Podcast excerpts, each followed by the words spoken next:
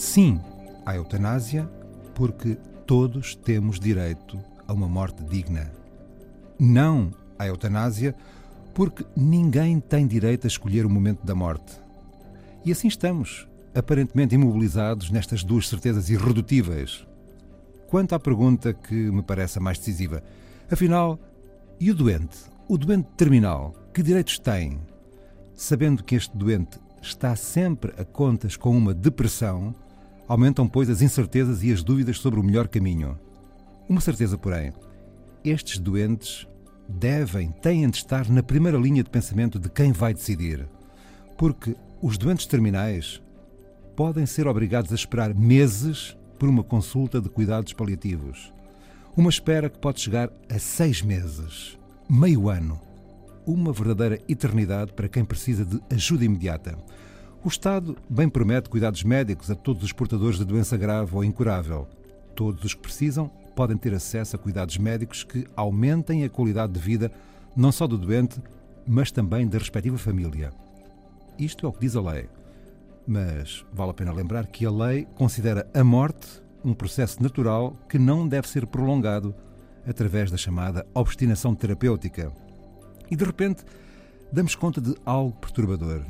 Já lá vão oito anos contados sobre a entrada em vigor da Lei de Cuidados Paliativos.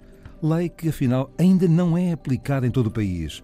Pelo menos em Leiria e em Viana do Castelo, não existe uma cama de cuidados paliativos nestes dois distritos. E apesar de toda a abnegação dos nossos corajosos profissionais de saúde, ainda assim parece uma verdadeira miragem a meta fixada de ter uma equipa comunitária em todos os agrupamentos de centros de saúde não chega sequer a metade do objetivo inicialmente traçado, como revelou o Jornal Público. Apenas 26 dos 54 agrupamentos de centros de saúde têm, de facto, uma equipa em condições de levar os cuidados paliativos à casa dos doentes. Uma sugestão bem avisada do médico psiquiatra José Gameiro faz toda a diferença se existir coragem política para aplicar a ideia principal. Deveria ser obrigatório passar pelos cuidados paliativos durante umas semanas antes de alguém ter o direito a pedir a eutanásia. Ora, aí está uma ideia interessante que mereceria ser estudada com seriedade, envolvendo obrigatoriamente as indispensáveis equipas bem equipadas e um pessoal bem treinado, à semelhança, aliás, do que já existe em algumas das nossas cidades. Mas é caro, avisou o Dr. Gameiro. Mais caro do que acabar com a vida. Ora, faz hoje uma semana, Miguel Esteves Cardoso lembrou no Jornal Público que se pensa pouco na pessoa individual, única, apanhada numa aflição sem remédio. Pensa-se mais na nossa própria consciência. Queremos que toda a gente viva até morrer. Pesa-nos menos na alma. Livra-nos de pensar e de escolher. Entrega ao destino, a morte massa-nos menos.